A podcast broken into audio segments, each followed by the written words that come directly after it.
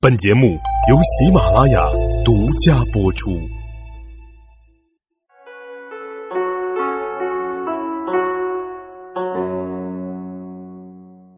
大家好，欢迎大家收听《有罗说历史》。黄初元年（公元二百二十年的十二月），魏文帝曹丕征召东中郎将蒋济为散骑常侍。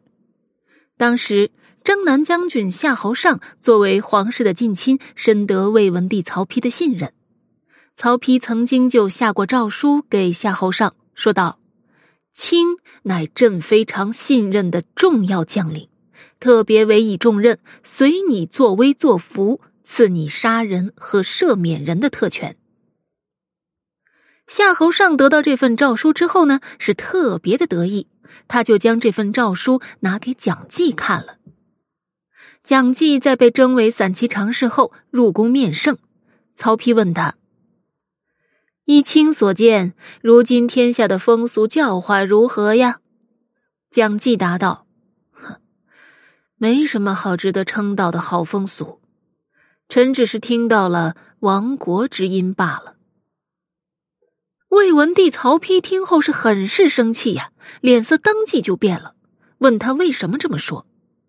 蒋济如实回答说道：“作威作福这四个字，是上书中明确告诫身为臣子不应该做的呀。天子无戏言。”古时候，天子下诏都是十分慎重的，还请陛下明察呀。曹丕听后是怒意全消，立即就遣人前往夏侯尚那里追回了之前的诏书。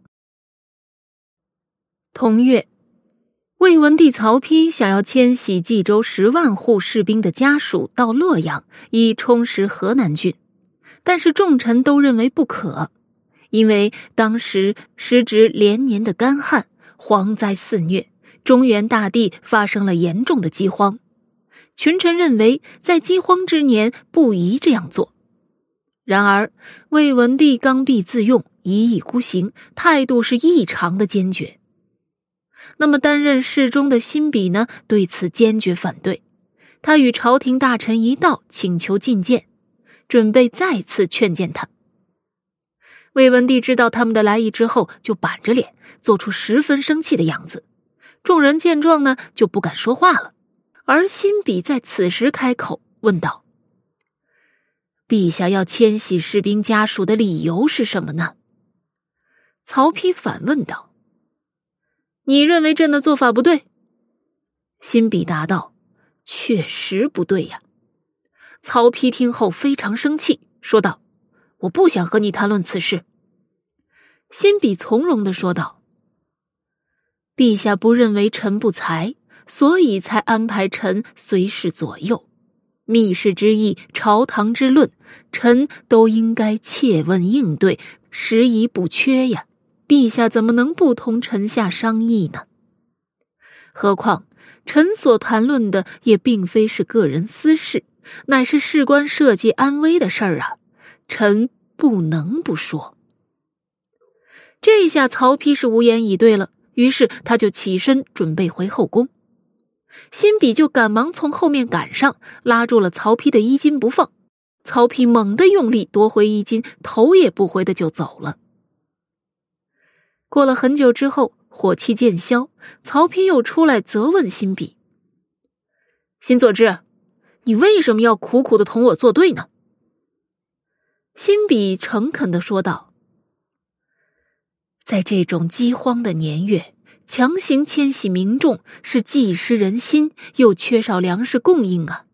因此，我不得不力争，还请陛下收回成命。”最后呢，魏文帝曹丕无奈呀，就只得下令只迁徙五万户。不过，这样的数量仍然是巨大的。给迁徙民众还是带来了极大的困难。但是咱们从前面的故事来看，这曹丕呀，还算得上是一个能够听得进谏言的人。不过实际上呢，却也不尽然。比如说，曹丕呀，他非常的喜欢打野鸡取乐。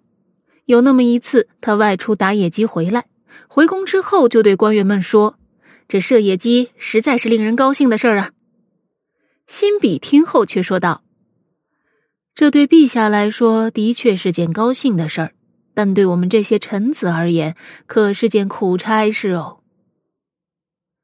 魏文帝曹丕听后是默然无语，之后呢就很少再出来打猎了。但是同样是在这个月，长水校尉戴陵却因上书规劝文帝不应常常打猎，而惹得曹丕大怒，将其革职。判减死罪一等。所以呀，古人常说“伴君如伴虎”。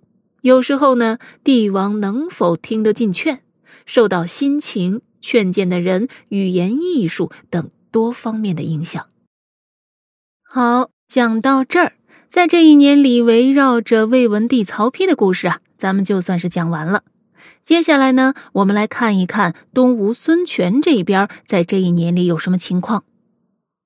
就在这年的秋天，曹丕尚未称帝之时，魏将闵父派手下将领张俭前往东吴，请求安抚接纳。南阳郡的殷、赞、祝阳、山都、中鲁五县的五千多户百姓也前来归附孙权。随后，曹丕就称帝了。而对于曹丕的这一行为，史料中并没有记载孙权这边有什么特别的反应。但是啊。刘备那方面啊，可就比较热闹了。当时蜀地纷纷传言说汉献帝刘协已经遇害了，于是汉中王刘备是披麻戴孝为其举行丧礼，追谥汉献帝为孝敏皇帝。在丧礼举办完毕之后，群臣是纷纷上书，以各种祥瑞图谶出现为由，请求刘备顺应天命继承帝位。那么，刘备他到底会不会宣布称帝呢？咱们呀，继续往下看。黄初二年，公元二百二十一年的正月，魏文帝曹丕封一郎孔宪为宗圣侯，奉事祭祀孔子，赐十亿百户。这孔宪呢，字子瑜，正是孔子的第二十代孙。由此可见，历代帝王对于儒家思想以及孔子都是非常尊崇的，对他的后嗣呢，也都予以厚待。这年三月，加封辽东太守公孙恭为车骑将军，并且下令恢复使用五铢钱。四月，蜀地众大臣再次上书请求刘备称帝，不过呢，也并不是没有反对的声音的。当时，蜀前部司马费师上书说道：“殿下因为曹操父子逼迫天子并篡夺帝位，才万里流亡，召集士卒，领兵讨伐曹氏奸贼。而如今大敌尚未击败，您却先自称皇帝，恐怕人们会对您的行为产生疑惑呀。”从前，汉高祖与项羽相约，谁先灭掉秦，谁就称王。而等到攻克咸阳，俘获了秦皇帝子婴，汉高祖对称王仍然是推让的。而殿下，如今您还尚未走出门庭，便要自称皇帝，愚臣实在认为您不应该这么做呀。很明显了，费师的劝谏呢？是违背刘备心意的，因而这就让刘备非常的不高兴，就将他贬为了永昌郡从事。同月初六，汉中王刘备在成都西北的武旦山之南登基称帝，宣布自己乃继承刘邦、刘秀二位祖上的事业，故改年号为张武，任命诸葛亮为丞相，许靖为司徒，下令。大赦罪犯。好了，那么有个问题来了：曹丕称帝的时候定的年号为黄初，而如今刘备也称帝了，还定了年号为张武。那么这一年他到底是黄初二年还是张武元年呢？其实啊，从曹丕称帝开始。这就宣告着东汉历史的结束，三国的序幕被正式拉开了。